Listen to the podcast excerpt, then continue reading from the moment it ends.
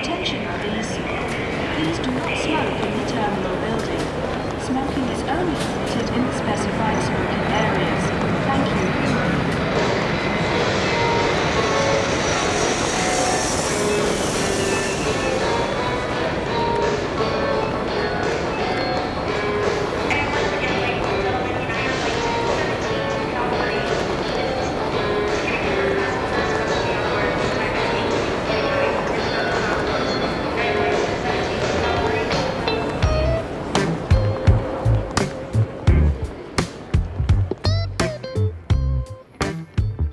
Olá, gente querida! Sejam muito bem-vindos e bem-vindas a mais um episódio do nosso Passagens Podcast.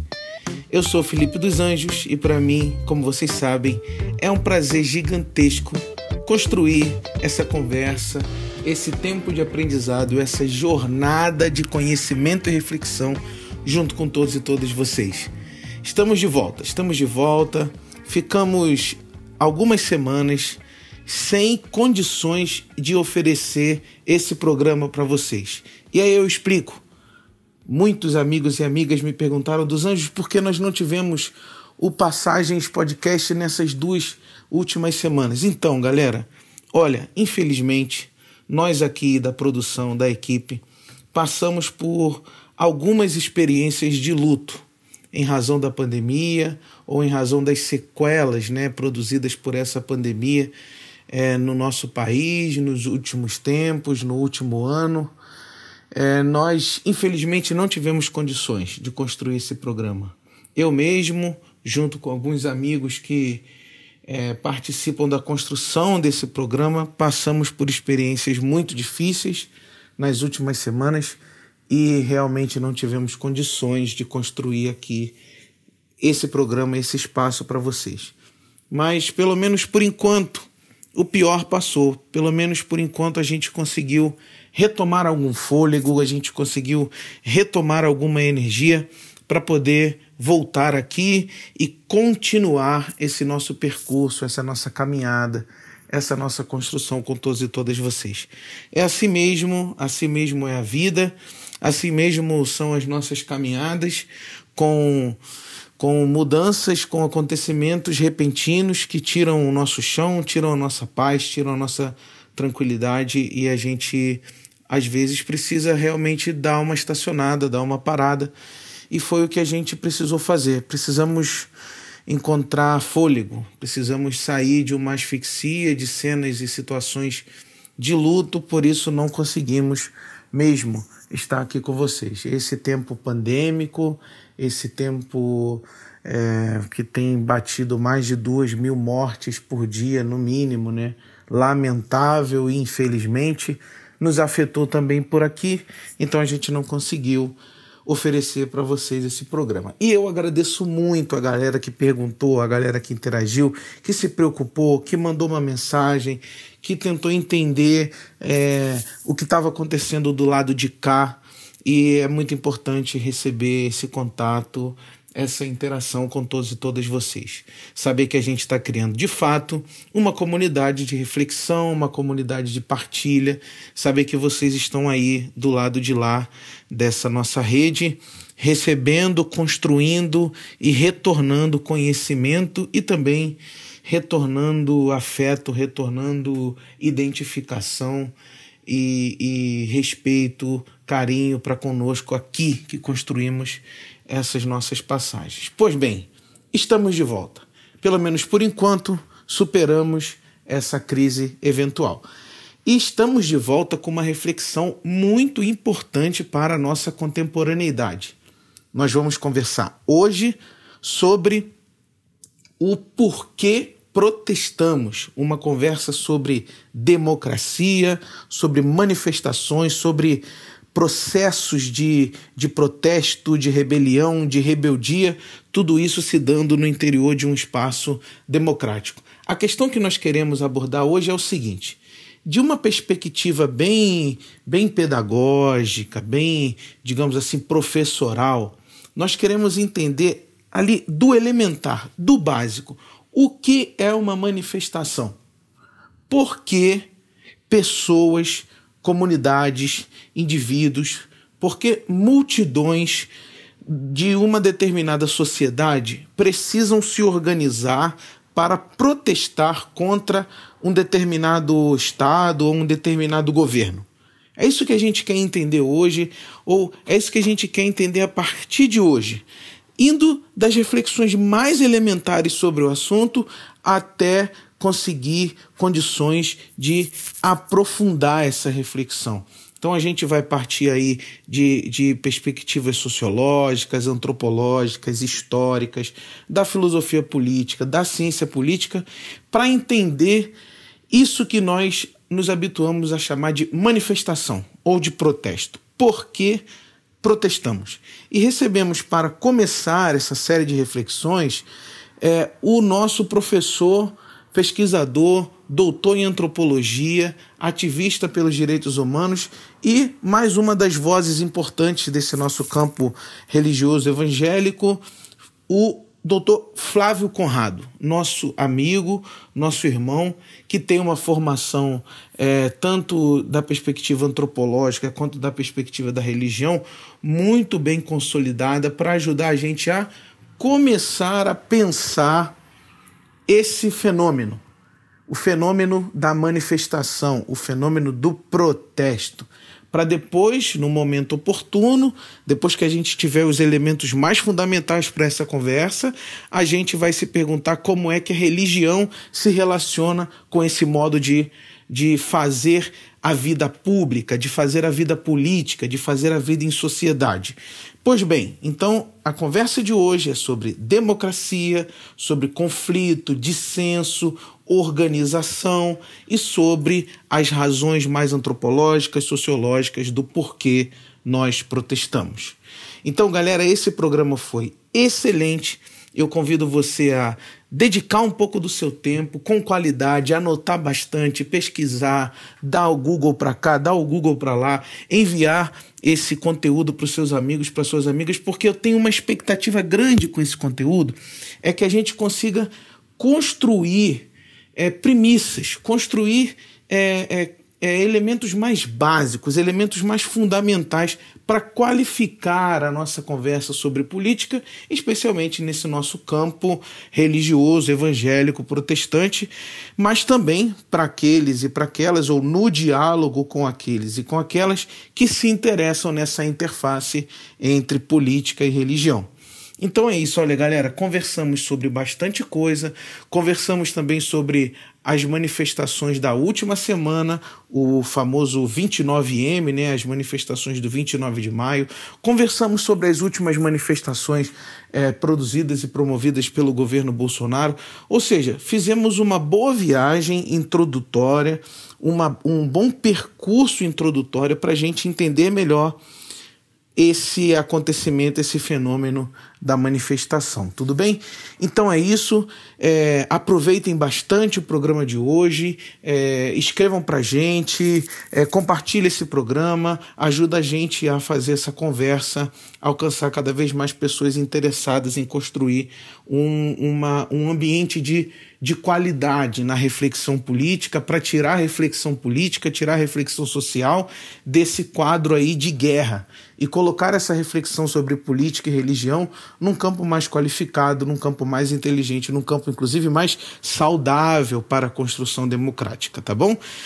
Então, antes da gente entrar no nosso programa definitivamente, eu gostaria então de mais uma vez agradecer a companhia de vocês nessa viagem agradecer a forma como vocês interagem e constroem junto com a gente esse programa. Mandar um salve para todos aqueles e para todas aquelas que é, nos escreveram nos últimos dias, que comentaram os nossos programas últimos, que compartilharam os nossos programas últimos e que também se preocuparam com essa nossa com esse nosso intervalo de algumas semanas sem conseguir produzir aqui. Muito obrigado, a atenção, a partilha, a preocupação de vocês é fundamental para que a gente continue produzindo esse nosso espaço. Então é isso. Tenham um ótimo programa na companhia de Flávio Conrado, ajudando a gente a pensar por que protestamos. Um beijão e vamos ao programa. É isso aí, estamos aqui com Flávio Conrado, para mais um programa do Passagens Podcast. Hoje, pensando sobre manifestações públicas, políticas, protestos, e ninguém melhor nesse nosso campo religioso, nesse nosso campo evangélico, para ajudar a pensar isso do que Flávio. Então, Flávio, seja bem-vindo. Quem é você? Conta um pouquinho da sua história, da sua formação e fica à vontade Olá. entre nós aí. Bem-vindo. Olá, pessoal. Obrigado, Felipe. Bom, é um prazer. É... Eu sou um, ouvinte assíduo aí do podcast. Eu sou um, um ouvinte assíduo de podcasts. Né? Adoro escutar e tenho meu, minhas preferências né, de, de podcast, tá? sempre, sempre escutando. E é um prazer, cara, estar tá aqui com a sua audiência, né, conversando sobre, sobre esse tema que é tão urgente, assim, né, conversar sobre, sobre isso, né.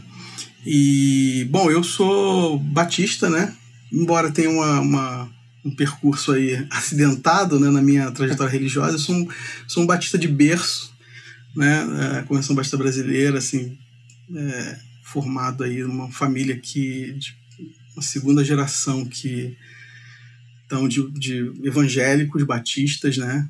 É, mas minha mãe tem uma experiência pentecostal, vai para a Assembleia de Deus, eu acompanho ela na Assembleia de Deus, então tem toda essa trajetória também no campo pentecostal carismático e mais recentemente eu voltei aí a, a minha é, minha casa, né? O bom filho sempre volta a casa, então é isso. Mas, assim, em termos de trajetória é, profissional, né, eu não, não tenho formação teológica, eu não sou pastor, não, enfim, apesar dos apelos, apesar das, das invocações né, é, e das tentações de, de seguir a carreira pastoral, resisti, não, não consegui me manter nesse campo da, uma trajetória acadêmica das ciências sociais, tenho então mestrado, doutorado em antropologia, sociologia, sempre estudando também religião e política, né, uhum. nessa interface, mas uma boa parte da minha trajetória também no campo do ativismo, né, então atuando em diferentes espaços, desde um espaço mais evangélico, vamos dizer assim, né, uhum. né, atuando em organizações cristãs evangélicas ou em espaços mais inter, é, interconfessionais, né?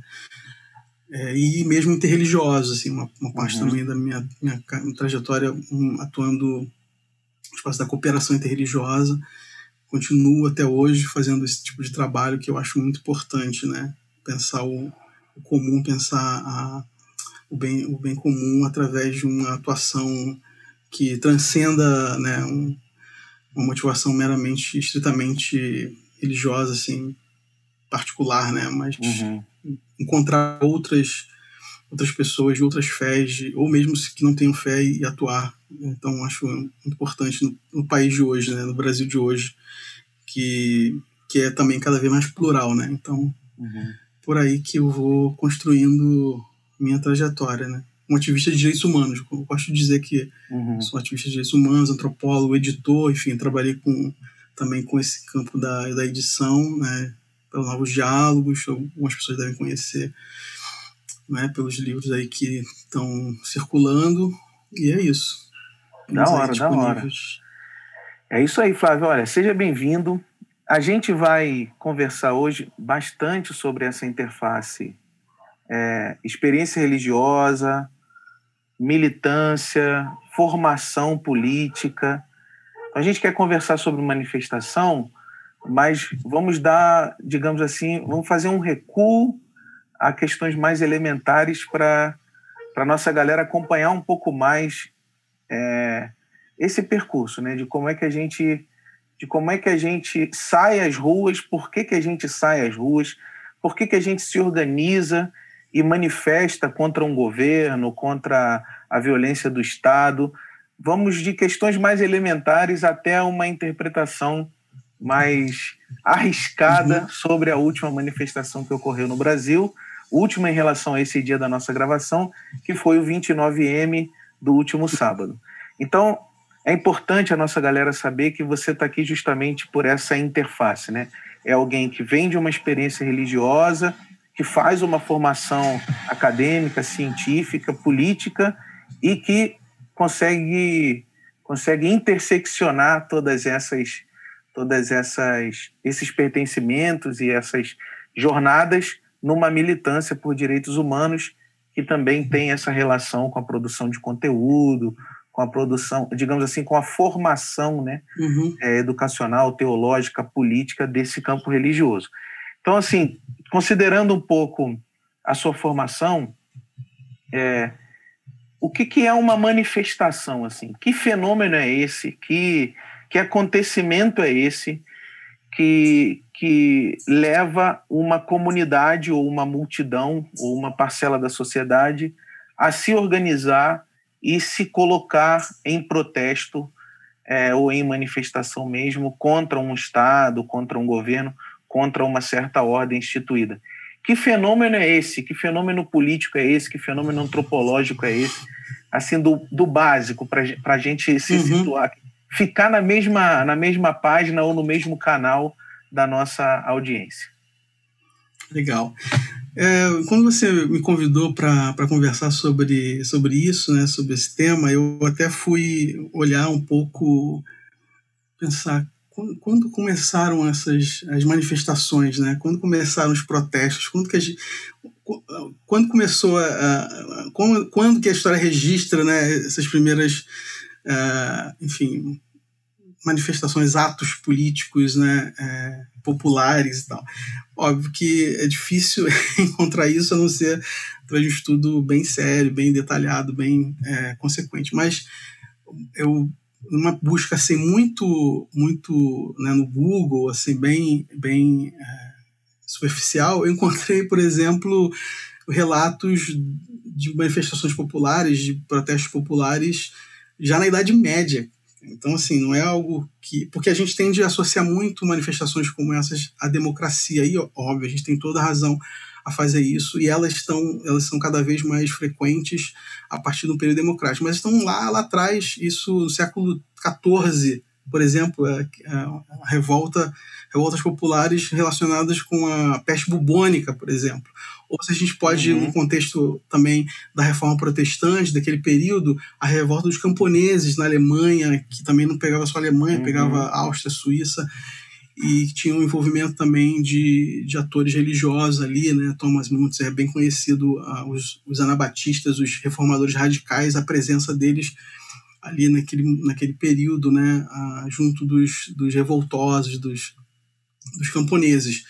Então a gente encontra é, essa a forma de, de, de, manifestação política nesse, nesse bem lá atrás, né? A gente pode, mas assim, de fato, é na democracia e é no talvez no século XX que a gente encontre é, com mais frequência, né? E com mais potência, vamos dizer assim, com mais efetividade, né? Porque também essas manifestações que eu estou evocando aqui, elas elas foram, elas malograram os seus objetivos, né, que tinham também objetivos muito mais radicais no seu, no seu de questionar, é, né, de questionar a, a ordem social, de questionar o, os poderes estabelecidos naquele momento, que eram poderes mais totalitários e tal, né, mais absolutistas naquele período. Mas quando a gente vai entrando na democracia, né, nas, nas grandes revoluções aí, Revolução Francesa e depois como vai tomando forma a democracia, uma das formas que a democracia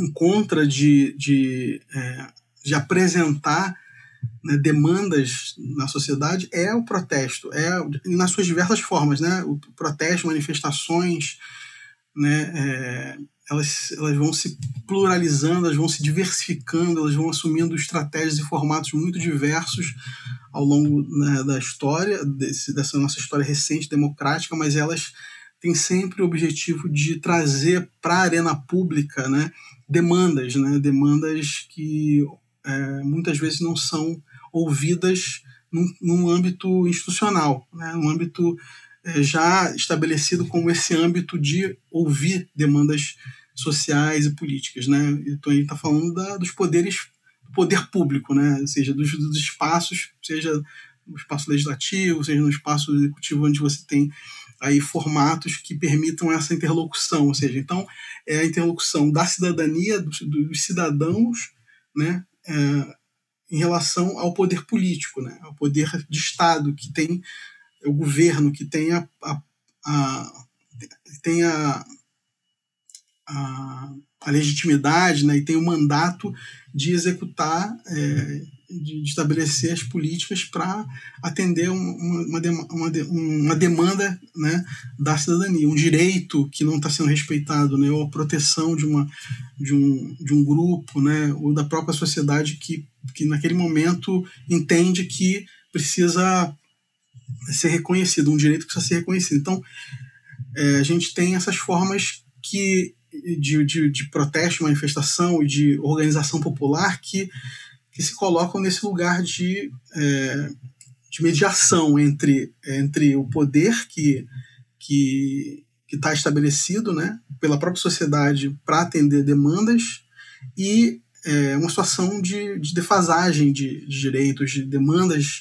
concretas de proteção que não estão sendo adequadamente reconhecidas. Né? Então, então assim, é, basicamente é uma, é uma, uma é parte do nosso vocabulário né, político e é parte do nosso é, das formas como a gente encontrou na sociedade é, moderna, democrática, né, de dizer, olha, precisamos é, de transformações aqui porque existem defasagens na, na maneira como a gente está a sociedade está organizada, né? Seja uhum. isso se coloca no campo da, da justiça, se coloca no campo da igualdade de direitos, enfim. Que eu acho que a, a história do século XX, acho que várias pessoas têm dito isso, né?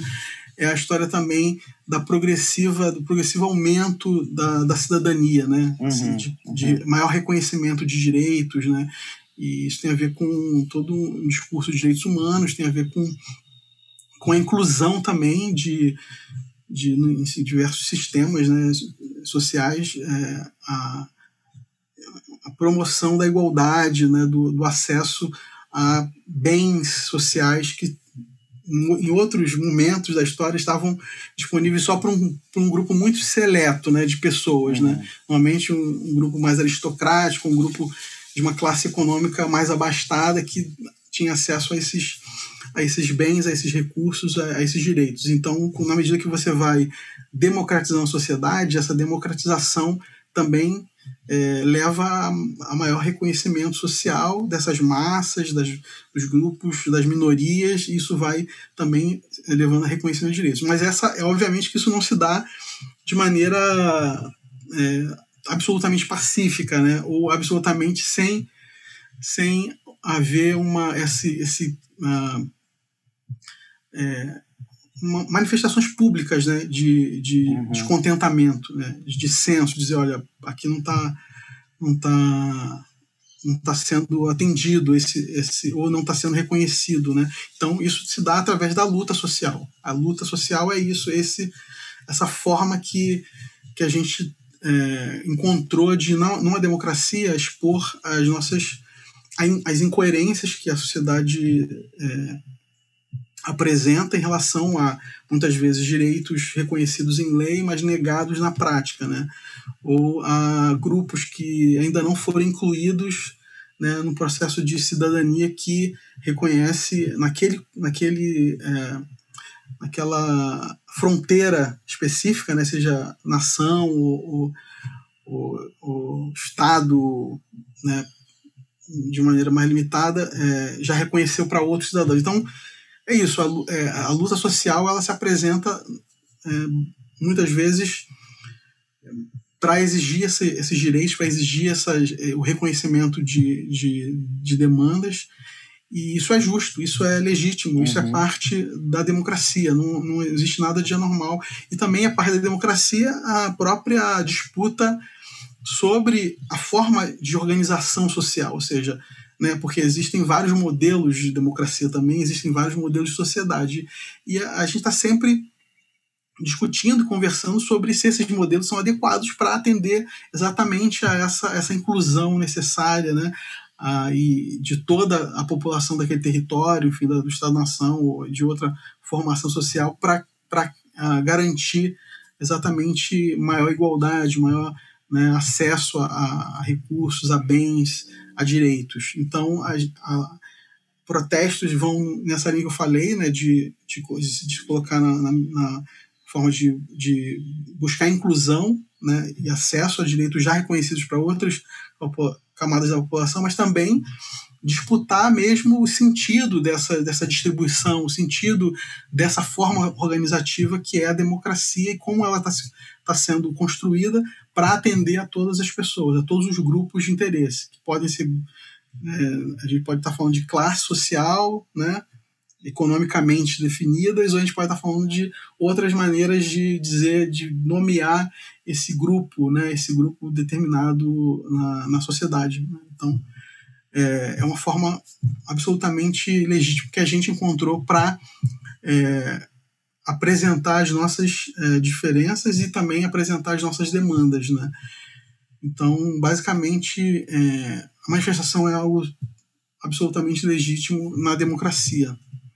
Quer dizer, esse, essa forma de organização da vida social que tem aí, sei lá, uns, de uns 500 anos para cá, ela assimilou e possibilitou também o protesto, a manifestação, como uma linguagem de construção da própria democracia, né? Uma gramática possível, um formato possível de construção da própria democracia. Ou seja, a democracia não está pronta. Você usou a uhum. palavra ampliação, né? Ampliação é, do reconhecimento, ampliação da cidadania, é, ampliação da visibilidade de certos movimentos, de certos coletivos que estão dentro desse espaço, né? É, então a democracia não está pronta, é importante a nossa galera ressaltar isso, a democracia uhum. não está pronta, ela é sempre um processo e ela é sempre um processo em disputa, né? Certos poderes de um lado, é, sei lá, estabilizam uma certa dimensão, um certo formato de democracia e outros poderes que ficaram do lado de fora ou ficaram excluídos dessa cidadania, sacrificados dessa cidadania, vão reivindicar então reconhecimento, visibilidade, direitos, né? Ou vão reivindicar que essa que essa, esse espaço democrático se amplie, né? É, se estenda, tá? Então a democracia não está pronta e o protesto, a manifestação, a revolta é, é uma linguagem para a construção desse espaço democrático, dessa experiência democrática. Tá. Isso de acordo com a história da nossa modernidade, de acordo com os nossos últimos 500, 600 anos de construção de, de experiência democrática. Tá bom. Agora, pensando em Brasil, quais são, quais são os elementos, quais são os fatores aí históricos também, culturais, que ajudam a gente a ler os protestos no Brasil, ou as revoltas no Brasil. É, que é como se eu estivesse perguntando também se o Brasil conseguiu construir um espaço democrático dentro do qual os protestos fossem é, os protestos fossem reconhecidos, sabe, uhum, como uma força uhum. de construção da democracia. É, como ler esse tipo de formação, né, esse tipo de movimentação política que você tão bem desenhou para a gente na história do Brasil, talvez ali numa longa duração da história moderna do Brasil e mais recentemente, digamos de 2013 para cá, como é que o brasileiro lê esse processo uhum. de construção de cidadania, esse processo de construção democrática. Fala para gente aí. Então, vamos tentar fazer isso aí. Na limitação de tempo aqui, porque exigiria isso a gente conversar um curso, Vamos fazer um curso, né? né? Curso, um exatamente, só sobre, sobre isso, que eu acho que a gente precisa mesmo conversar muito sobre isso. Mas é, o Brasil, ele tem essa, na sua formação, né, é uma, é uma, uma formação que a gente já sabe, né, muito fundada na desigualdade, né, na desigualdade, enfim, com vários marcadores de diferença, um deles é a raça, né, é, marginalizando populações é, enormes assim de pessoas negras, indígenas, né, e, e com, com escravidão e isso é, tem marcado nossa nossa formação desde então, né, e mas com outros outros aspectos também, né, a desigualdade econômica é um, é um deles, enfim, o Brasil é um país que tem é, uma desigualdade diversa, assim, bem marcada, né, como um dos países que ainda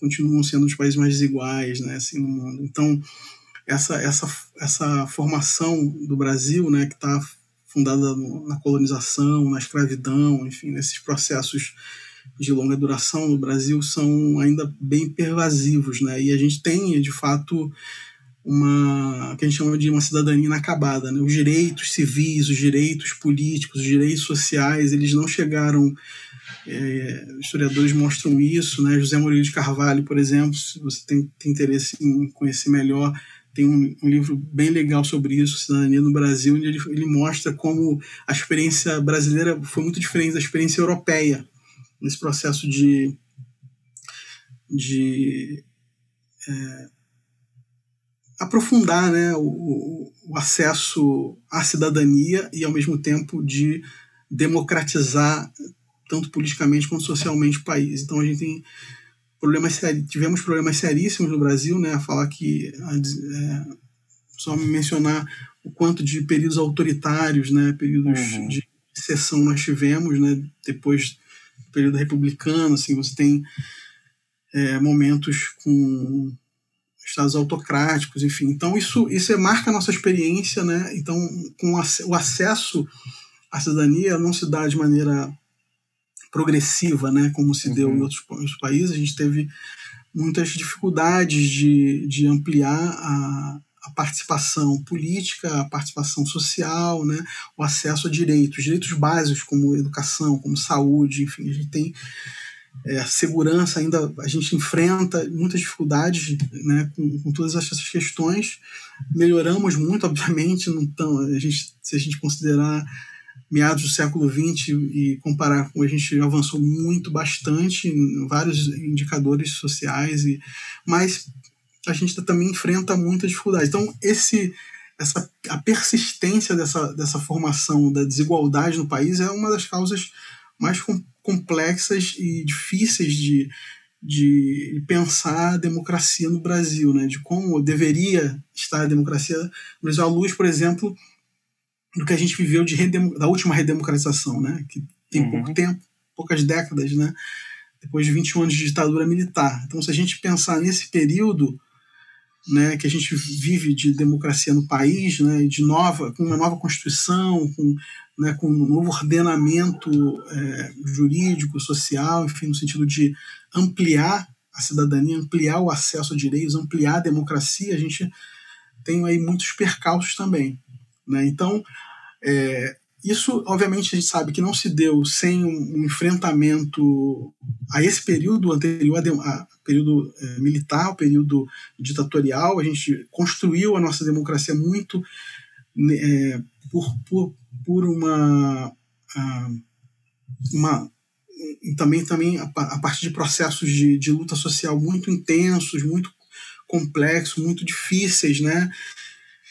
É, com uh, inclusive luta armada, enfim, com, com vários aspectos nesse, nesse, nessa, com muita dificuldade de, de chegar a, a, esse momento democrático, mas uh, chegando e, e tendo que estabelecer um novo ordenamento, né? E esse ordenamento é também fruto de lutas sociais, fruto de protestos, manifestações, de organização da sociedade, organização popular, de, de manifestações de intelectuais, de jornalistas, de enfim, gente de todas as, as religiosos também, né, gente religiosa que se coloca nesse, nesse lugar em, em solidariedade.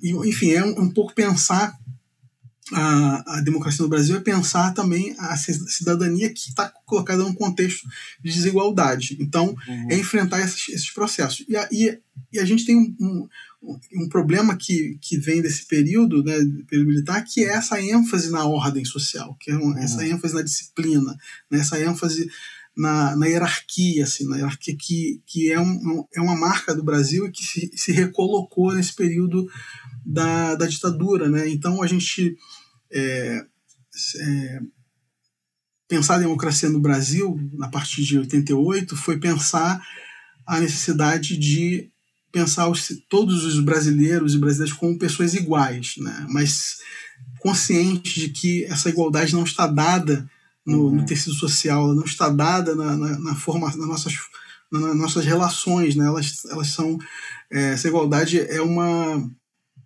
é, tem que ser fruto de uma luta permanente, né?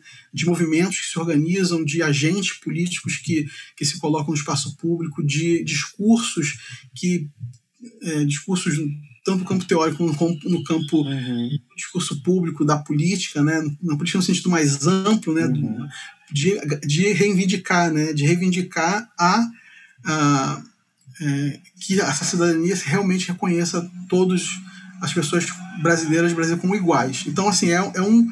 É, a, a, o protesto, né, as manifestações, elas se tornaram parte do nosso cotidiano, assim, desde, desde então, né?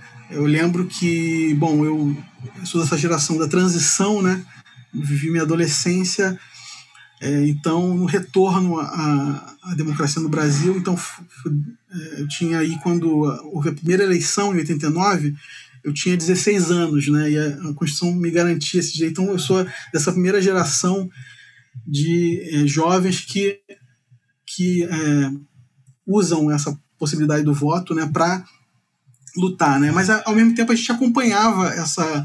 essa a partir de então, a, acompanhava de manifestações nas ruas. Eu, como estudante, estava nas ruas reivindicando o passe estudantil, reivindicando uma série de direitos que nessa época eram fundamentais, assim, para que estavam presentes na, nas, nas, nas demandas e nas lutas. Então, é isso. O, o Brasil, é, pós é, ditadura militar, é um, é, um, é um Brasil sempre deflagrado por uma necessidade constante de de se manifestar, de se colocar para reivindicar e para tentar garantir aquilo que foi colocado na lei. Há muita, uhum. muita custa também de luta social, de, de, de, de debate, de enfim. É, com muita gente morrendo, muita gente sendo, se, se sacrificando por isso. Né? Então, a, não é uma coisa. A, a Constituição não chega e a democracia não chega e te dá, diz assim: agora está garantido, agora uhum, vocês uhum. podem usufruir, agora vocês estão todos iguais como está na lei, ok, todo mundo vai ter educação, saúde, terra, trabalho, renda, né, direitos, proteção da violência, da violência de gênero, da violência do racismo, do, né, da homofobia. Vocês estão, tá todo mundo, tá tudo bem, tudo não. É, é, continua um processo de conquista e de luta. E isso se dá a partir da organização da sociedade, né? Obviamente, não tem, não tem outra maneira de, de se reivindicar a não ser é, sejam os meios legítimos, meios mais é, institucionalizados no, no parlamento, né, nos conselhos, isso foi. É, a própria Constituição previu uma, uma série de mecanismos de participação social muito importantes, mas também isso exigia que a gente fosse para a rua, que a gente se manifestasse nas ruas, né, com diversas estratégias, né, desde as estratégias dos trabalhadores, né, sindicalizados que são as greves, mas também grandes manifestações para mostrar que a sociedade estava no seu limite ou que exigia que era importante a defesa ou a, a garantia de, de, certos, de certos direitos que já estavam garantidos uhum. na, na, na, lei, na legislação, né? Então, aquilo que a tá manifestação no... como parte do cotidiano, parte da, do, do, do, cotidiano político, assim, parte do é, é ter uma certa consciência desse dos direitos e da e da né, do, do, que significa uma sociedade democrática é, era também ou sempre foi né nesse caso participar de manifestações de protestos de diferente de diferentes tipos né de diferentes momentos né com seus momentos mais intensos né mas também com seus momentos menos intensos nessa nessa nessas demandas e nessa luta né é, parte-se da ideia de que aquilo que está na, digamos assim, constituído, né, na forma da lei, na forma do direito, isso não se dá automaticamente na vida real, né, na vida concreta. Uhum.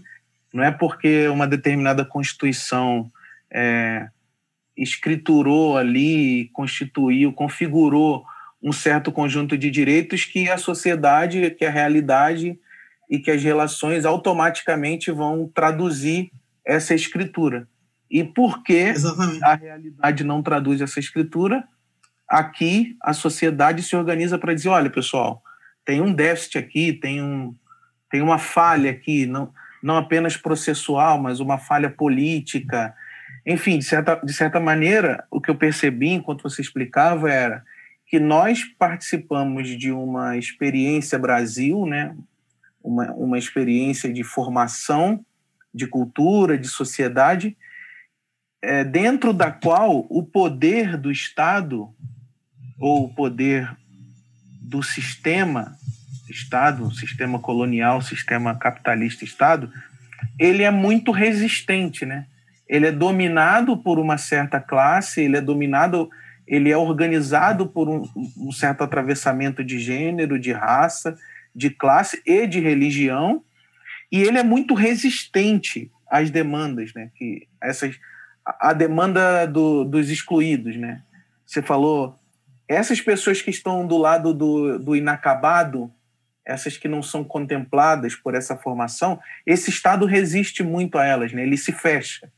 E quanto mais ele se fecha, quanto menos ele interage, quanto menos ele dialoga, você diria isso que quanto menos o, o Estado dialoga, quanto mais ele se fecha, maior é a pressão do lado de fora aqui. É, eu, eu, eu pensei na expressão canais, né? Os canais se fecham, Sim. as mediações falham e aí Exato. fica insustentável aqui, né? É, tem um, um antropólogo que James Holst, né, um americano, norte-americano, e ele fez pesquisa sobre movimentos de moradia em São Paulo, né, e ele tem uma elaboração muito interessante sobre essa, esse tema da cidadania, né.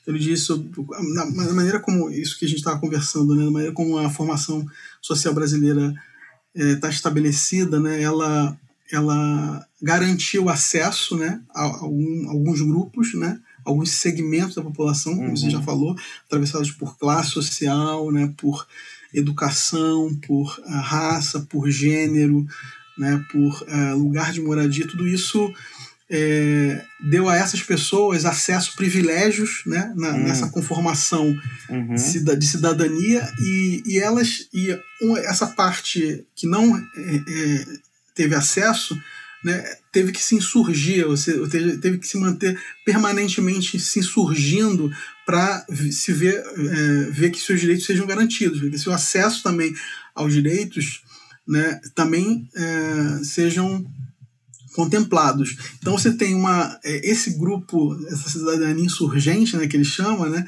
que é esse, esse, esse constante, permanente é, protestar e lutar e se insurgir, né, estar nas, nos diversos canais, né, aí canais sejam institucionais, quando se permite isso, né, no período democrático, ou em outros canais, né, canais que, que precisem se valer de, de, de outros métodos, né, de outras estratégias para se fazer escutar, né, e, é, se, e contra uma, uma outra cidadania que ele vai chamar de entrincheirada, né? Que é um pouco é, esse lugar do, de quem teve acesso, de quem teve que tem privilégios, né? Ou seja, essa cidadania que muitas vezes conseguiu ter acesso em qualquer contexto, né? Seja um contexto urbano, seja um contexto é, rural, enfim, qualquer é, espaço de relações que, que, se estabeleça, brancos e negros, né, ou, ou mulheres e homens, conseguiu acesso, se vê numa, numa posição de, de se entrincheirar né, para permanecer é, com esses acessos, né, sem considerar que, que obviamente, é, ser parte do, do, desse, desse que a gente chama de nação brasileira né, uhum. significa democratizar o acesso, significa ampliar as possibilidades dos direitos. Então, a gente tem na, na, na história brasileira, mas é, isso se, se mantém nesse período mais recente, lutas é, atravessadas por é, uma cidadania que se entrincheira. Né? E essa cidadania, obviamente, não é apenas segmentos da população, mas, mas são, é também parte do Estado, da maneira como o Estado está uhum. pensado no Brasil. Né? Porque essas pessoas estão ocupando lugar no Estado. Né, e ocupam, obviamente, os governos de plantão. Né? Então, uhum. é, a gente está sempre com uma, uma situação muito complexa, e aí pessoas como o Gessé de Souza, sociólogo, Gessé de Souza já falou, por exemplo, da, dessa ideia da elite do atraso, né? da uhum. dificuldade uhum. das nossas elites, das elites brasileiras de, é, de promoverem o acesso, de, de, de é, terem uma outra, outra visão do pacto social que seja mais generoso, que seja mais igualitário, né? que seja mais includente, né? que seja mais justo. Então, a gente está falando exatamente desse lugar social onde as pessoas precisam estar em permanente insurgência para ver os seus direitos mais básicos garantidos. Né? Uhum.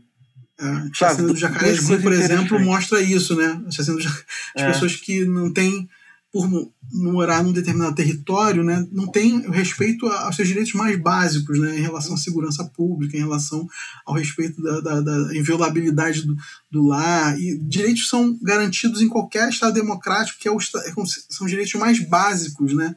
São os primeiros assim, direitos garantidos e você tem lugares no Brasil, as favelas, as periferias do, do, das cidades, que não têm esses direitos básicos respeitados. Né? Então, precisa se manter em permanente insurgência para ter acesso a isso. E, as, e, essas pessoas que, que têm acesso, elas, se, elas, é, elas têm a tendência né, de se, se, de se verem como ameaçadas por, essa, por essas uhum. insurgências. Né? Uhum. Que, mas o que você está falando é de garantir o maior acesso. Claro que, obviamente, se você tem acesso a certos privilégios, você, numa sociedade desigual, né, é, isso tende a ser defendido né, por essa parcela da sociedade que, que já teve acesso e tem esses privilégios. Então, a gente está uhum. falando realmente de transformações sociais muito, muito mais profundas, né? no imaginário, né? no discurso e na prática política. Né? E o que a gente vê claramente é que os limites do institucional no Brasil, né? a gente vê muitos, porque é isso, a gente tem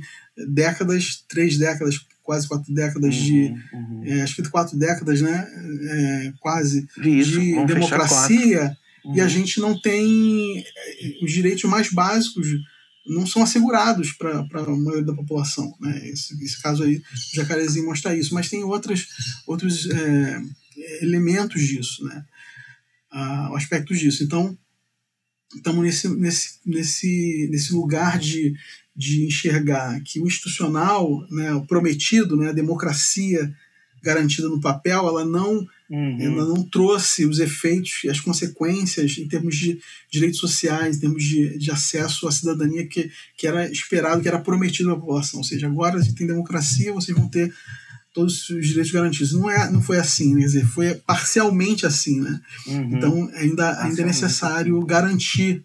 Né? E o institucional tem suas limitações. Né? E como então a gente supera isso? Então, a gente está meio que nesse momento nesse debate na sociedade brasileira, né? Porque quem deveria garantir minimamente isso, né? O, o Estado brasileiro, né? Nos três poderes, não tem feito isso, né? Uhum. E a gente está numa situação bem complicada, porque mesmo a esquerda, que era esse é, que é esse discurso, essa prática que demanda igualdade, que demanda né, mais liberdade, que demanda mais, mais direitos, mais acesso à, à cidadania, é, participou do Estado, que né, é, compôs isso, não, não conseguiu também né, é, garantir esse acesso, por diversas razões, mas uhum. também por ter se rendido a essa lógica do Estado brasileiro, ou seja, que olha. É, não olha para o cidadão brasileiro de maneira universal, né, de, uma, uhum. de modo a garantir, mas vê aí na, vê muito é, e atua muito na loja da negociação, do lobismo, né, do, do corporativismo. Então, esses fatores que estão presentes na nossa formação social, que afetam o Estado e impedem também a, o acesso mais universal, atravessaram os governos de esquerda. Então, a gente está num, num momento assim, muito difícil, muito complicado da nossa história, né, por, por isso, por tudo isso que a gente está conversando aqui. Né? Uhum. E Flávio, sabe uma coisa aqui que eu fiquei pensando?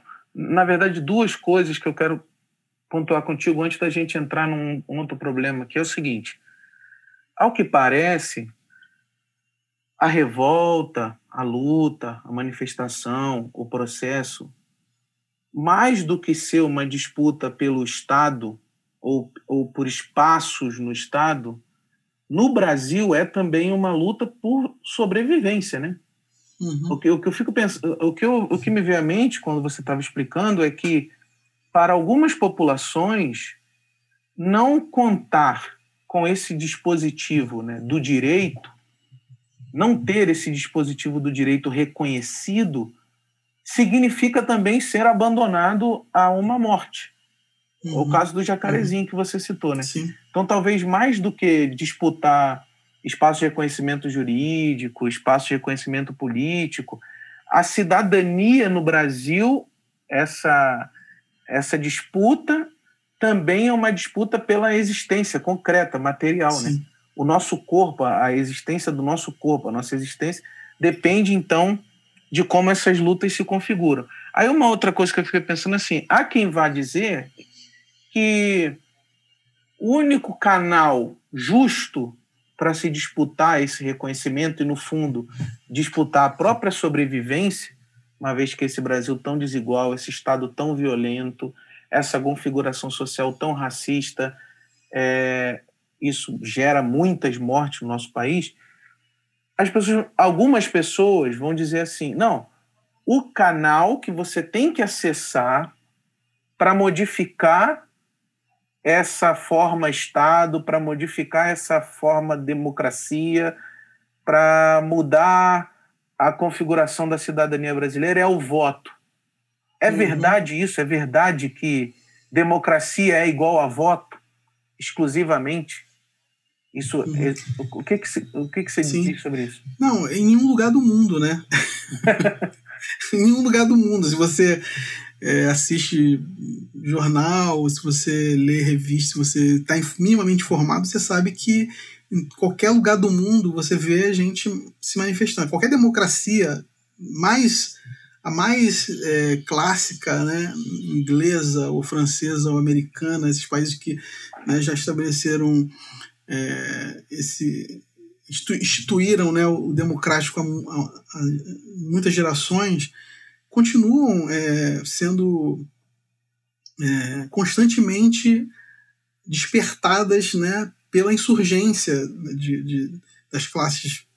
Enfim, vai variar de acordo com o país, mas sejam os imigrantes, sejam ah, classes grupos periféricos, sejam né, pessoas negras, indígenas, enfim, você em qualquer lugar do mundo a democracia ela só avança, né, nesse sentido substantivo, não no sentido uhum. formal, mas no sentido substantivo, com a, a luta social. É a, a, nossa memória diz isso, né? A memória uhum. democrática e do, da, da, maneira como a gente vai construindo o acesso a, a direitos negados e, né, no, no, mundo inteiro é isso, é a memória das lutas, a memória dos protestos, das revoluções, das revoltas, seja a, né, aquilo que o, que o Martin Luther King dizia, né, disse, né, embora não concordando com os protestos violentos, ele dizia isso, né, que, que o protesto violento ele é a linguagem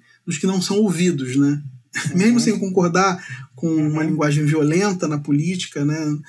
Mas ele dizia que é isso, você, a gente precisa ouvir essas pessoas, a gente precisa atender às demandas dessas pessoas. E são demandas legítimas, né? Então, acho que tem esse aspecto que é ah, não existe, é, nesse sentido, avanço da democracia, da cidadania, né, acesso a direitos, né, conquistas sociais.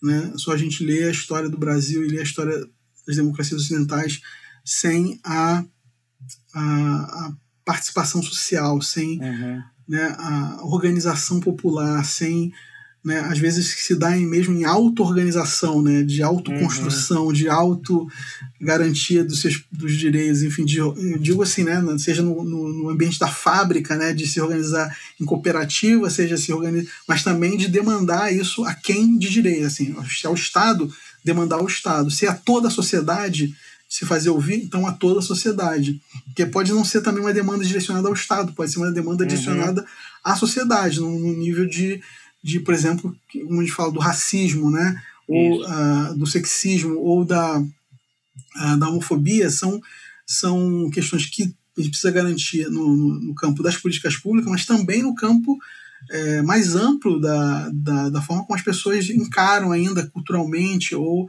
né, tem uma, uma percepção de, de, ainda preconceituosa, discriminatória em relação e que isso pode estar na empresa, isso pode estar na escola, uhum, né? Isso pode, estar, estar no lar, na, uhum. na igreja. Então, uhum. isso precisa ser é uma demanda também que se expressa não só no Estado, para o Estado, né? Mas também Esse é o famoso campo esses... cultural, Flávio. Sim, é isso que chamam de espaços, cultura. Né? Exatamente, esses diversos espaços das nossas relações, das nossas instituições sociais, culturais, onde essas desigualdades também estão expressadas, né? Elas são estão nesses diversos espaços. E isso a gente tem que não tem outro outro caminho assim. A nossa memória é a memória de que para a gente ter conquista a gente precisa lutar e lutar é se organizar e demandar. Isso a gente vai fazer de diferentes maneiras, né?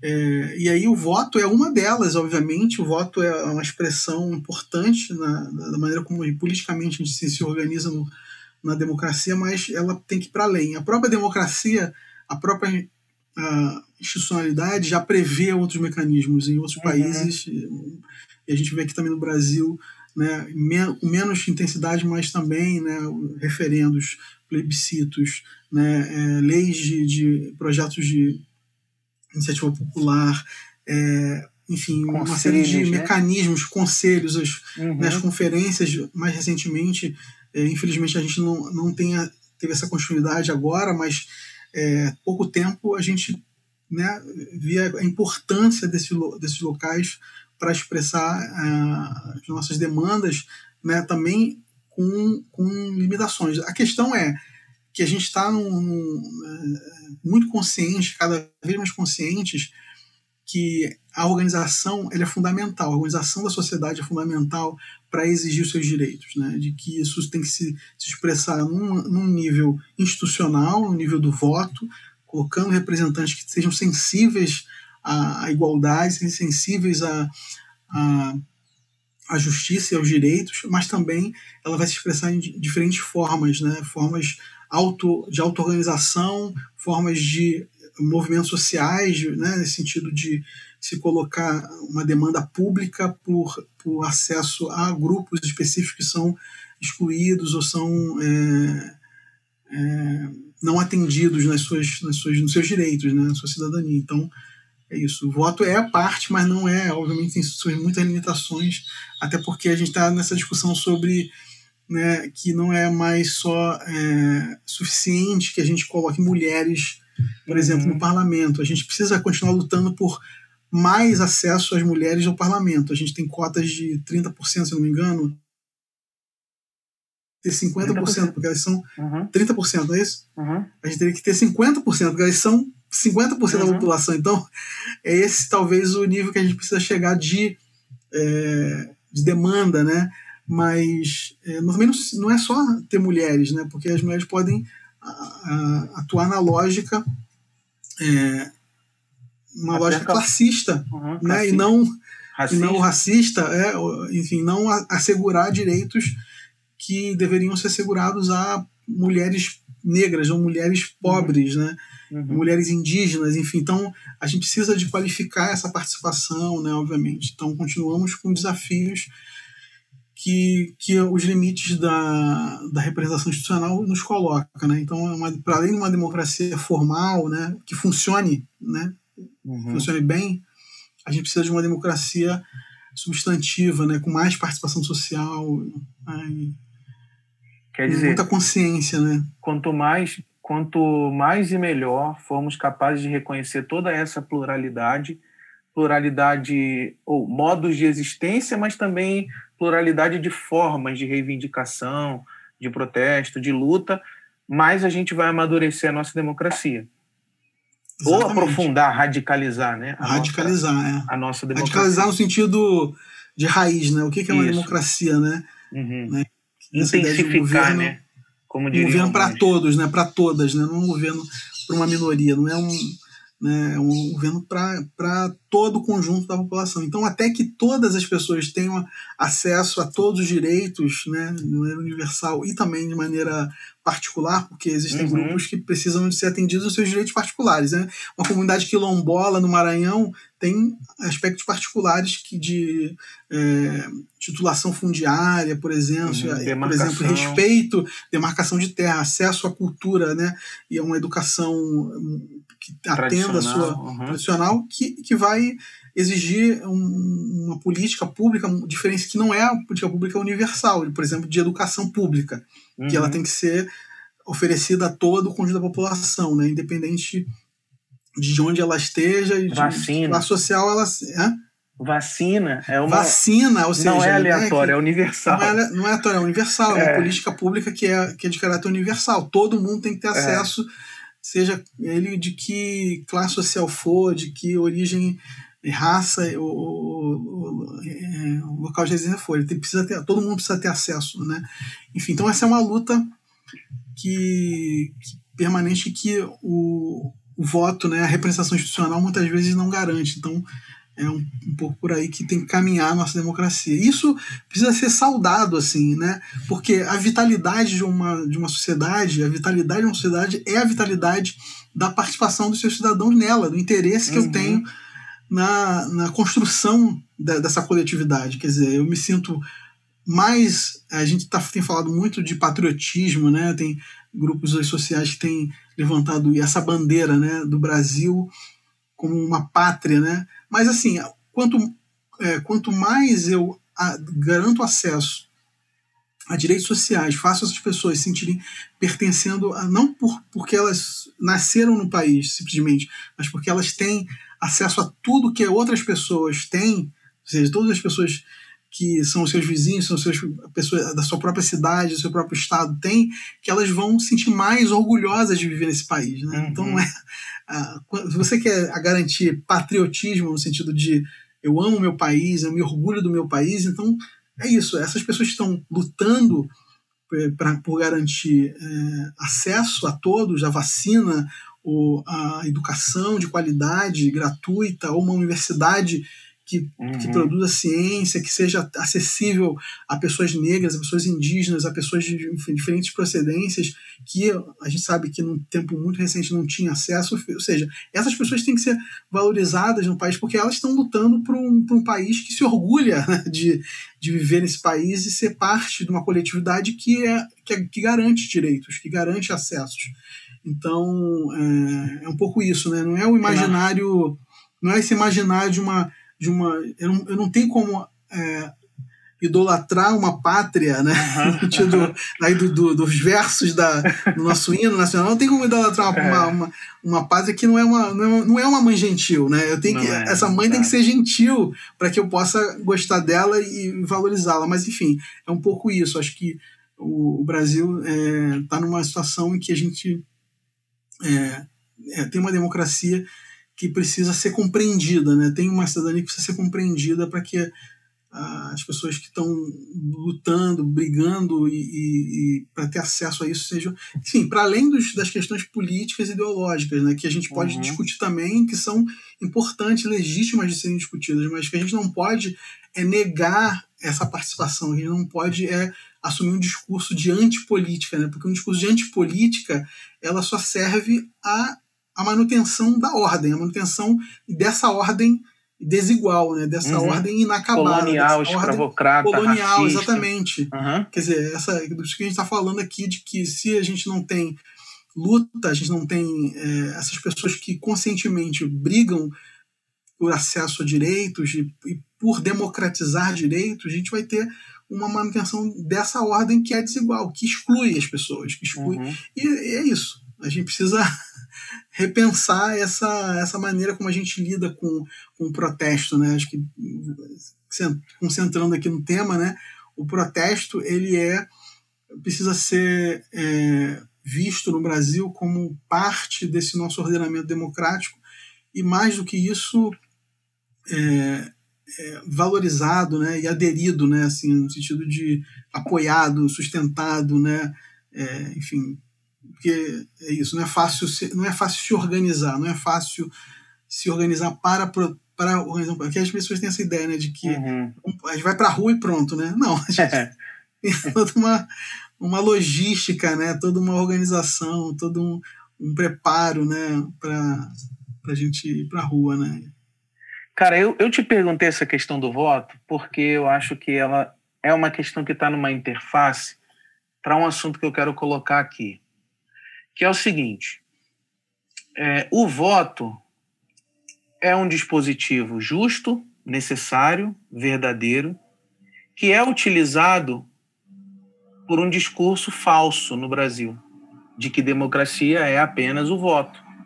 Uhum. E esse é um dos discursos falsos, ou é um dos discursos é, é um dos discursos ingênuos, um dos discursos puristas que são utilizados para julgar os protestos, para julgar negativamente os protestos, né? para analisar os protestos de uma perspectiva talvez moralista, talvez ingênua, é, julgar, a, julgar os protestos como algo excessivo, como algo violento.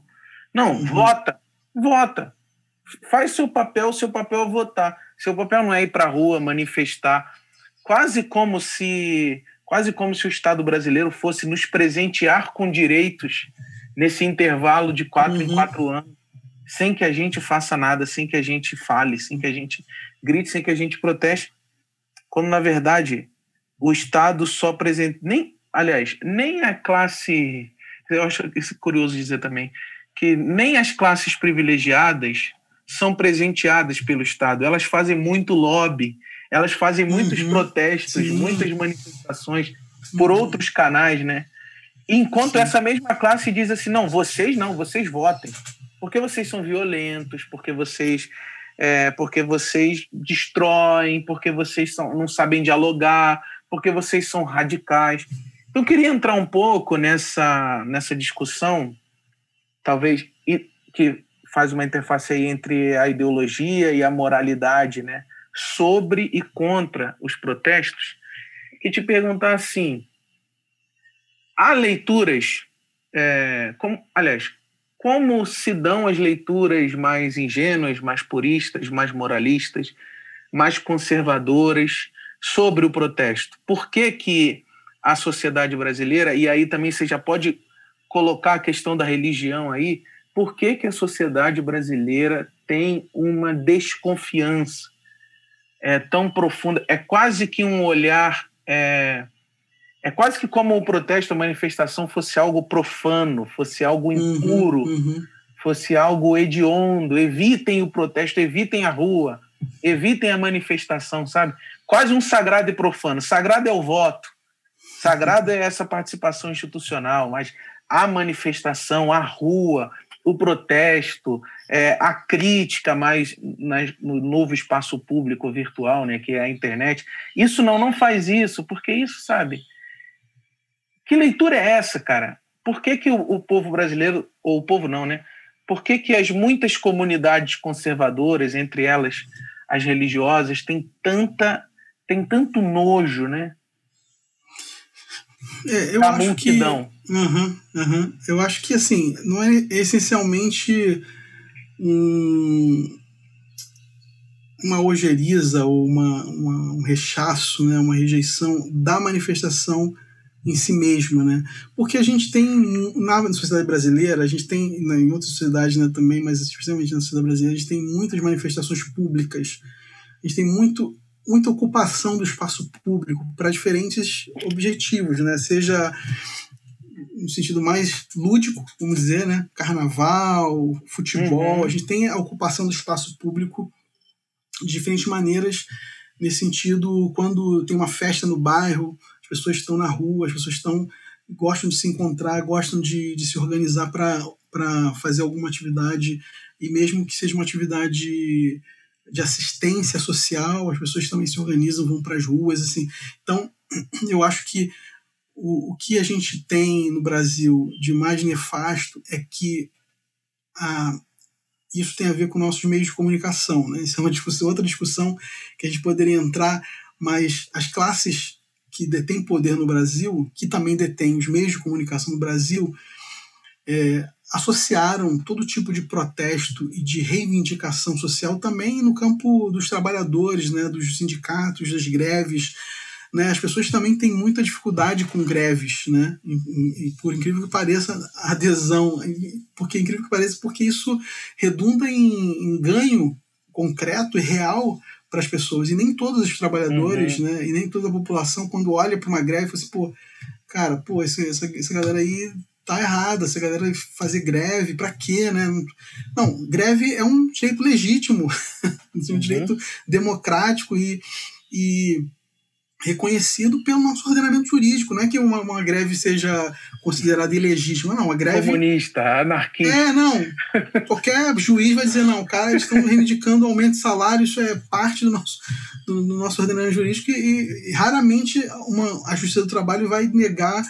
Né, uh, vai considerar uma greve legal. Assim. Existem casos, mas são casos raros. Assim. Então, mas às vezes as pessoas têm essa tendência, né? Porque a gente a, os meios de comunicação, isso aí é uma realidade brasileira, assim, a gente não tem como negar isso. Asso, associa as pessoas que estão protestando a todo tipo de coisa, né? mas em geral, ou seja, a esquerda ou a sublevação da ordem, né, a, a destruição de patrimônio, né, Hã?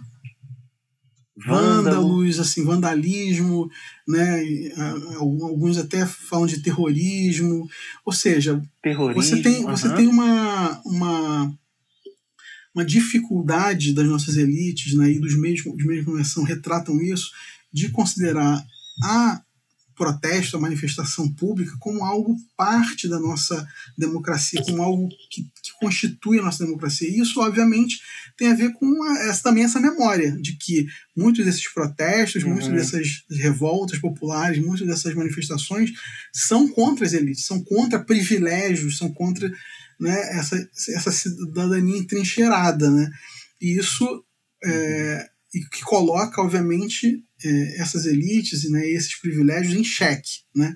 Então, ou vocês nos dão acesso a esse bolo, ou vocês dividem, distribuem esse recurso, vocês nos dão acesso qualificado a, essa, a, a, enfim, esse direito, ou a gente vai continuar aqui gritando, a gente vai continuar aqui presente nas ruas, a gente vai estar se manifestando, e, e, obviamente, na medida que essas manifestações elas vão aumentando, né, a memória também das elites é de que isso pode virar um, algo que elas não conseguem controlar, assim, fora da ordem do, do, do Estado. Isso é possível, a gente tem é, exemplos disso na história, né?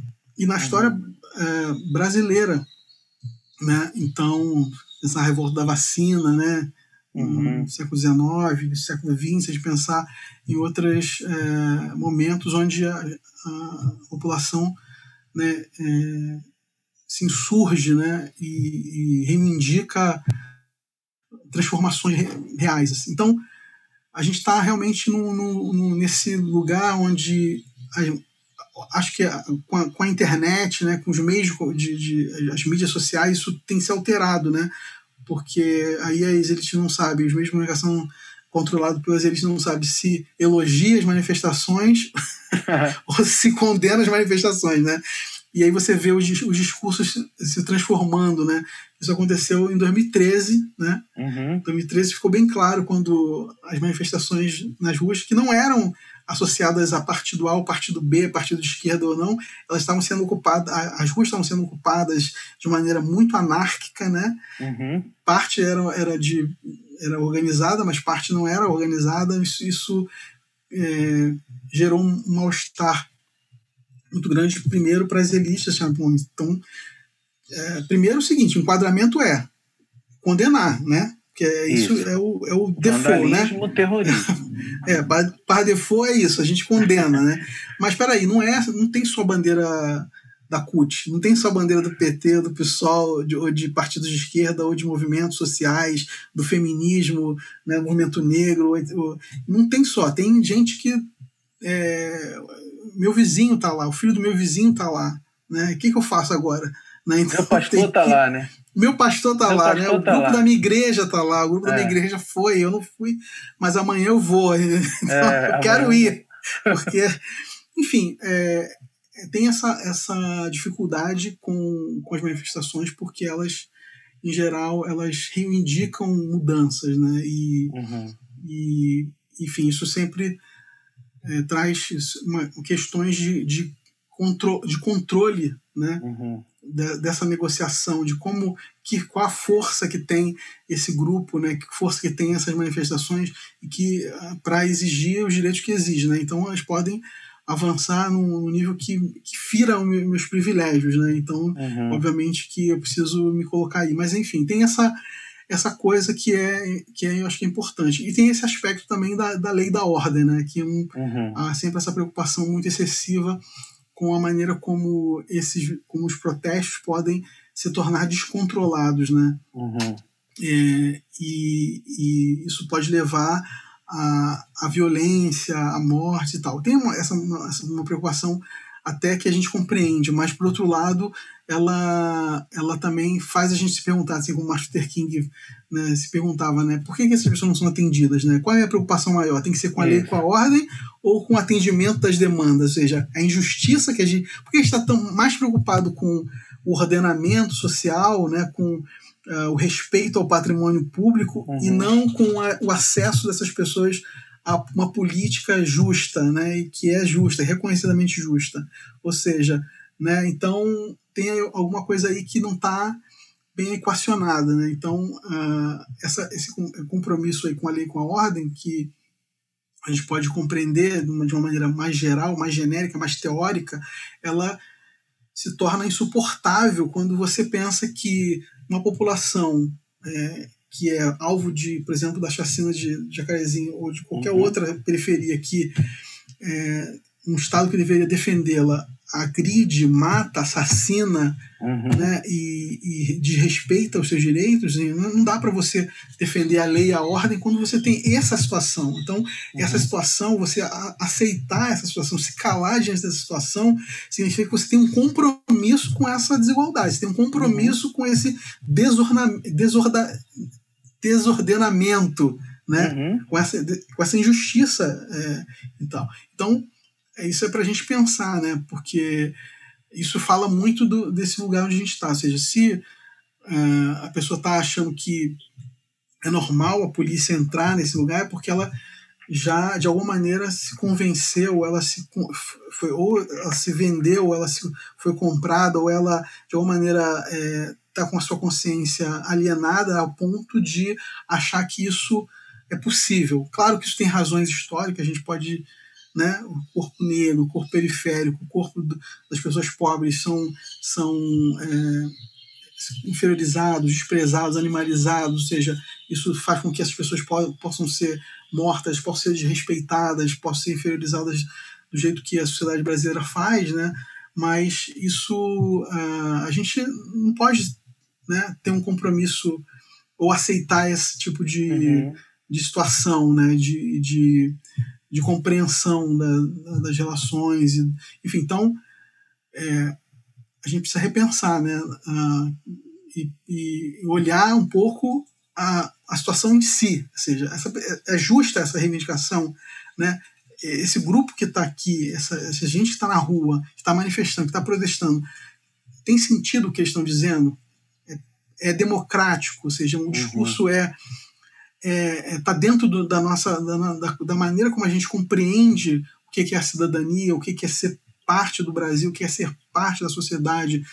Enfim, e aí a partir daí a gente faz um julgamento, sim, porque o protesto ele é sempre resultado de um, de um, de um acesso, de um direito, de, um, uh, de uma proteção negada. Então, é uhum. é importante que a gente avalie se naquele caso ali existe existe isso, né? Não sei se a gente vai entrar no, no 29M, mas é, é olhar para o que, que as pessoas estão na rua, né? numa situação de pandemia, numa situação é, onde a gente não tem vacina para todos, a gente só tem 10% da população vacinada, concretamente, a primeira dose, né? Na segunda dose, talvez a gente tenha um pouco mais, mas uhum. mais de quase 500 mil pessoas mortas por conta disso, né? Por que as pessoas estão na rua se arriscando? Né?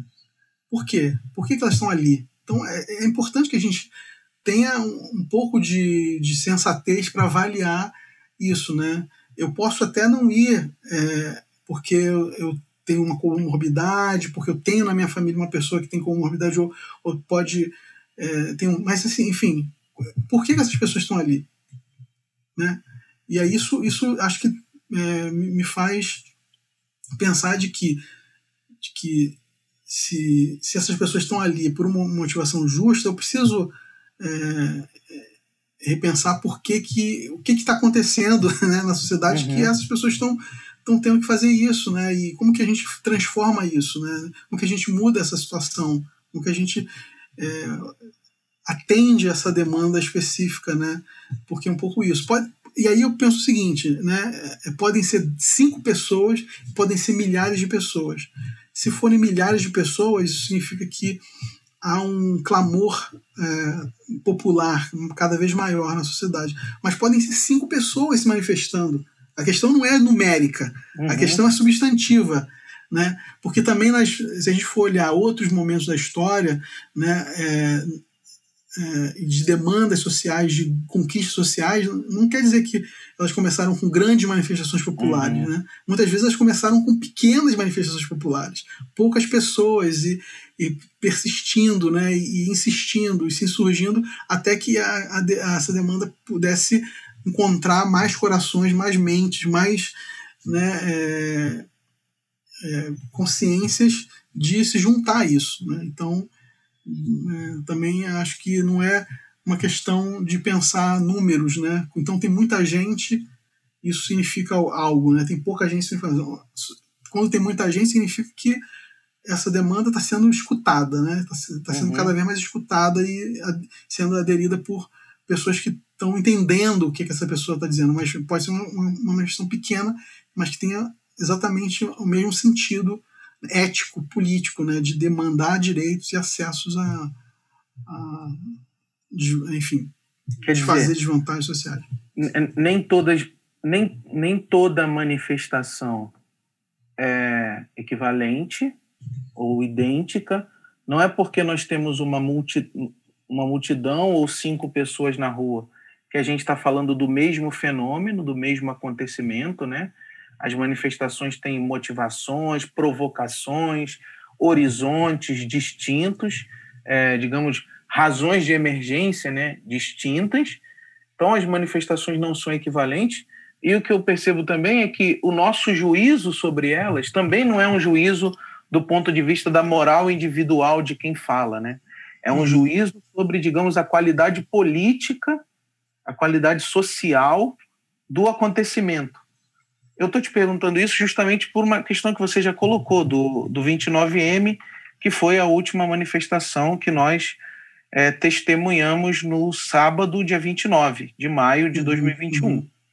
É uma manifestação contra a forma como a pandemia tem sido gerenciada é, politicamente, publicamente no nosso país. Beleza. Uhum. E aí muita gente disse: bom, Flávio, a esquerda passou um ano se manifestando contra as aparições públicas, as aglomerações do governo ou da direita, né, da extrema direita brasileira, e agora ela fez uma grande aglomeração.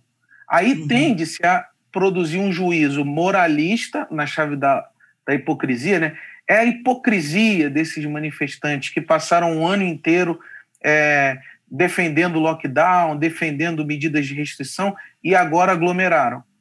E aí criam essa, mais uma vez, né, uma falsa simetria, uma falsa equivalência para desmoralizar a manifestação do 29M. O que eu queria entender contigo é se, é se esse é o modo mais politicamente justo de avaliar um acontecimento dessa natureza, sabe? São equivalentes essas manifestações? Tem razão a extrema-direita brasileira de que é, as aglomerações do último sábado são idênticas é, em sentido, em propósito, às manifestações que o governo fez ao longo da pandemia? É, bom, primeira coisa é dizer, governo fazer manifestação não faz sentido, né?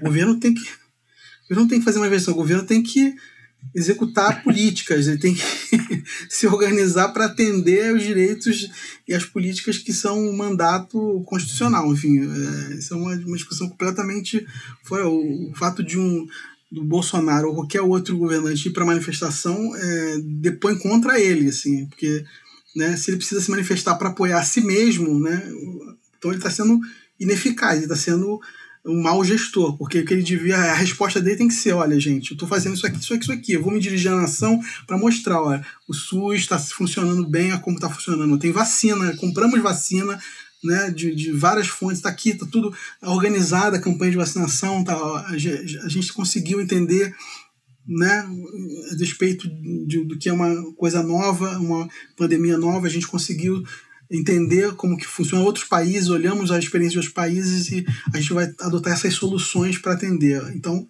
essa é a, é a, resposta que a população espera, e qualquer né, segmento da sociedade.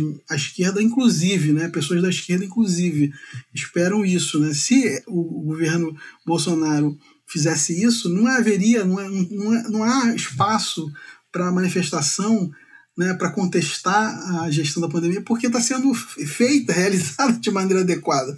Então, essa questão é uma questão pontual. Né? Questão pontual.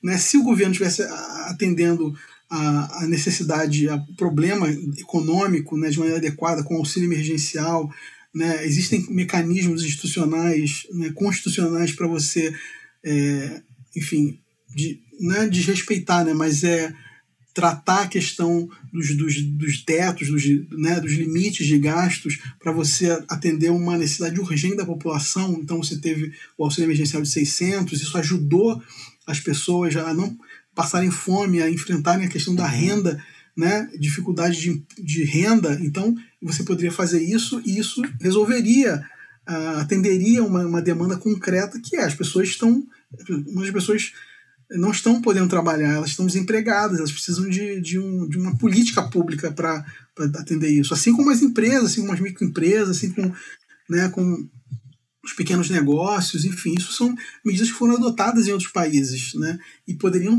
ter sido adotadas né, nesse país também, no Brasil, pelo seu governo. Ou seja, é, se você não adota isso, você não pode é, criticar uma manifestação. Se você tá, defender um governo que não faz aquilo que, né, que faz aquilo que deve fazer, então não faz sentido. Né? Então não uhum. tem não tem como você comparar as, as é, enfim, porque é, um é o governo que não está fazendo o que deveria fazer, o outro são manifestações que estão exigindo aquilo que é necessário para a sobrevivência da população, necessário para o enfrentamento da, da crise sanitária, o enfrentamento da crise econômica, o enfrentamento para a superação, apontar para a superação. Uhum.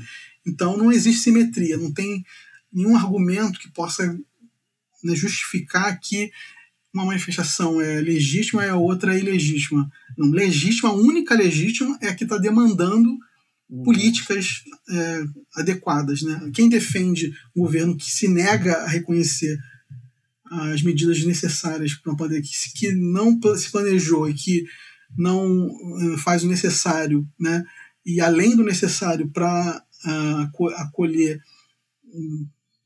enfim, a crise, né? acolher no sentido de, de é, responder à crise, então é, não há como, como defender isso, né? não há como uhum. se colocar nesse lugar de que né, eu tô, eu tô, eu tô fazendo uma manifestação legítima. Não, é, não há legitimidade nessa manifestação.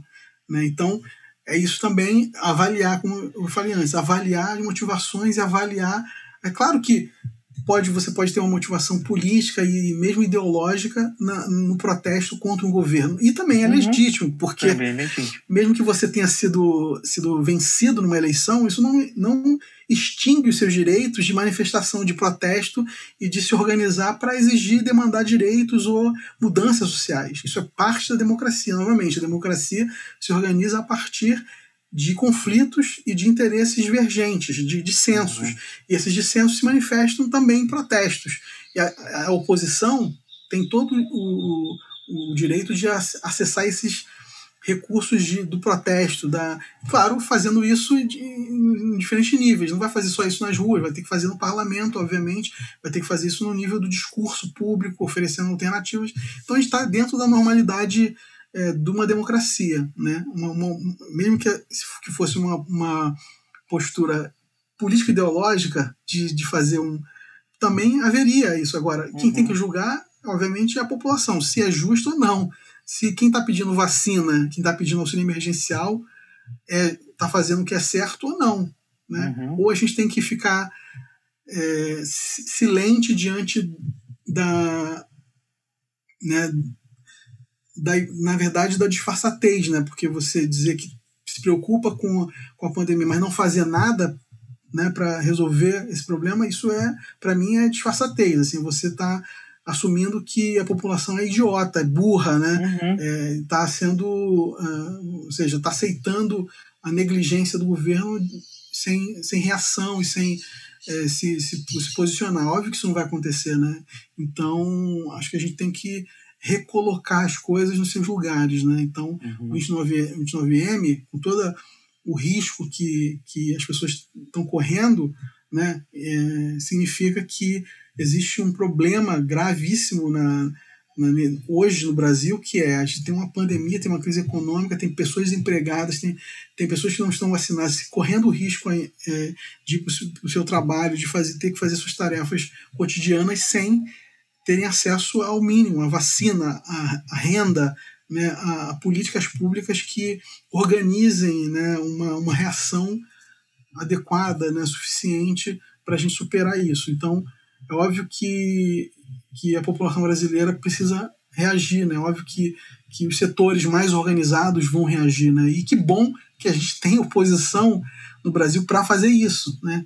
Porque Exato. também é, esses limites, os limites que a gente estava falando do institucional, né, pode levar muitas vezes as pessoas a dizerem, ah, não, pô, bom, a gente tem que, já que tem o voto, já que tem oposição no Congresso, já que tem bancada de oposição, então vamos deixar para a bancada de oposição. Não. É, que, que eles façam o trabalho que eles foram, né, receberam um mandato para fazer e a gente vai fazer nosso trabalho como cidadãos ativos, engajados e conscientes que nós somos. Vamos para as ruas ou para as redes sociais ou né, na medida do, do, possível que a gente sabe o que a gente pode fazer, a gente vai protestar, a gente vai reivindicar, a gente vai exigir, vai demandar é, políticas públicas e direitos e, e, e, e um governo realmente efetivo. Né? Uhum. Muito interessante, meu camarada. Bom, eu gostaria ainda de colocar algumas questões, mas eu tive uma ideia que eu acho que a gente volta numa parte 2 para conversar por que cargas d'água que a hegemonia evangélica, essa hegemonia mais conservadora, né, mais apaixonada pela ordem, por que, que ela é uma força sempre muito combativa é, às manifestações, aos protestos? Você já deu vários indicativos, Uhum. É, mas eu acho que hoje a gente ficou com esse programa de introdução aqui, de um programa de um programa bem professoral, onde você ajudou a gente a entender quantos fatores incidem sobre uma multidão organizada nas ruas contra um governo, contra um Estado, contra uma ordem.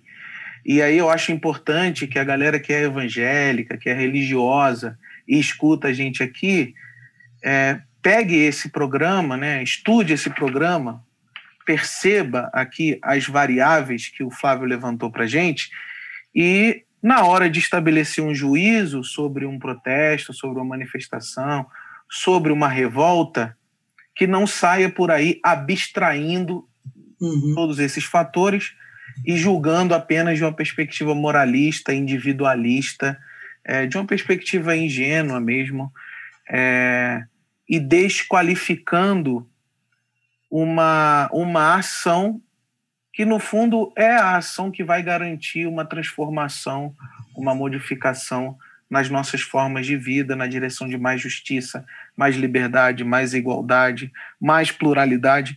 Então, acho que a gente pode voltar num outro tempo para conversar isso, sabe, Flávio? Eu acho que é uma questão que a gente pode deixar inclusive aberto as sugestões para os nossos ouvintes aqui, que a gente que a gente pense mais a relação do nosso campo religioso, do campo religioso evangélico, com esse quadro que você ajudou a gente a compreender nesse programa de hoje, que foi um quadro riquíssimo, muitas camadas, muita coisa para a gente debater, estudar, muito, muitos apontamentos aí para cursos, seminários, palestras que a gente poderia é, te ouvir mais a respeito. Então, eu quero te agradecer e vou soltar uma vinheta aqui agora e depois a gente volta para indicações. E aí você vai fazer para a gente indicações de livros, filmes, é, enfim, autores, autoras, para a gente aprofundar ou esse tema ou qualquer outra coisa que você queira falar para a gente descomprimir também a tensão de viver nesse Brasil sem vacina, né? nesse Brasil negacionista. Nessa terra de Nise, Tamagotchi e, e família Bolsonaro, e família Bolsonaro. Então roda a vinheta aí, Joãozinho, e a gente volta para as indicações. Attention, please.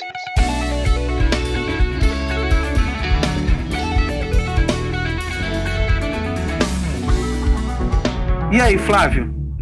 Depois de uma conversa como essa, tanta coisa, olha, cara, os meus, as minhas notas hoje ficaram uma, uma loucura. Ó, várias, várias, vários apontamentos de tanta coisa rica que você compartilhou com a gente.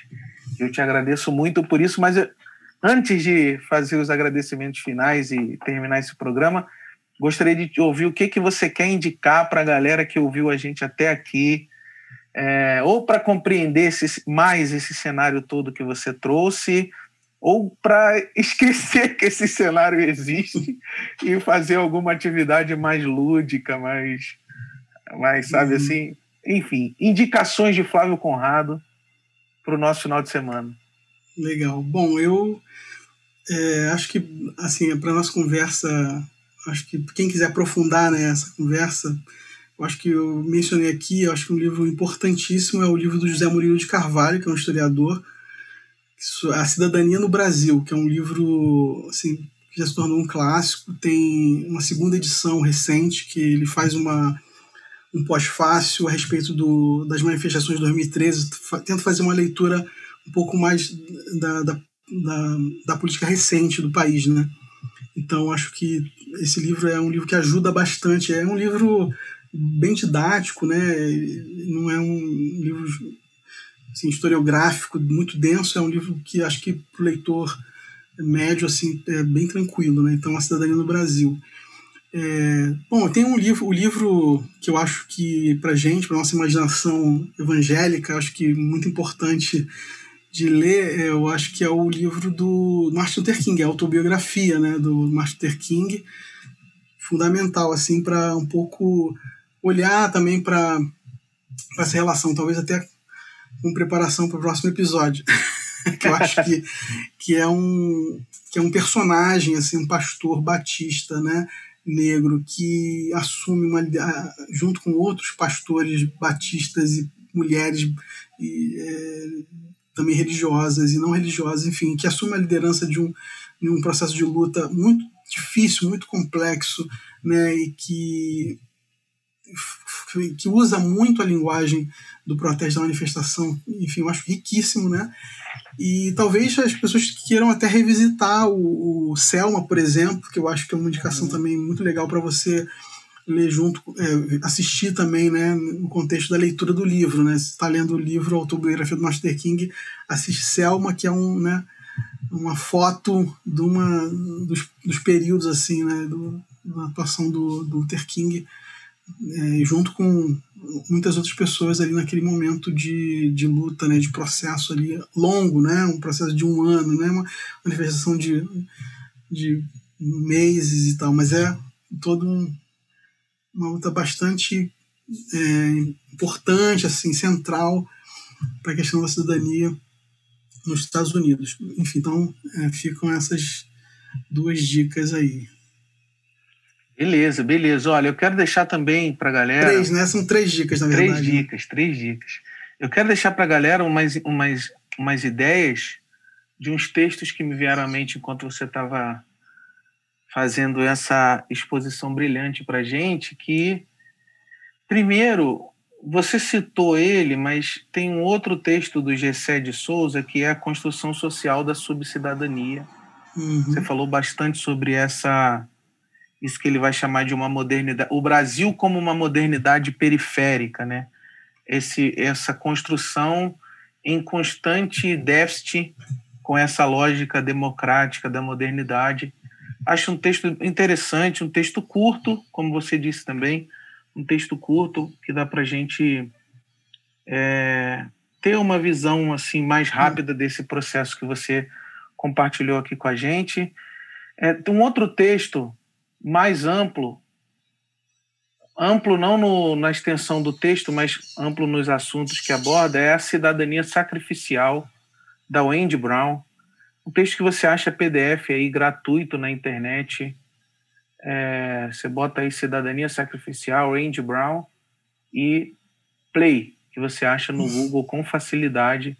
É um texto que também aborda essa dinâmica geral que o Flávio compartilhou com a gente, mas tentando colocar essa dinâmica no pano de fundo de uma atualidade neoliberal, né, das políticas de destruição desse modelo democrático, desse modelo de sociedade democrática que o neoliberalismo é, propõe.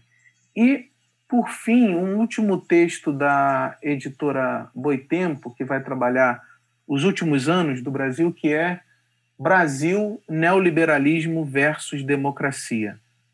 E vai colocar, novamente, né, colocar essas expectativas democráticas de construção de democracia no Brasil é, contra o fundo desse neoliberalismo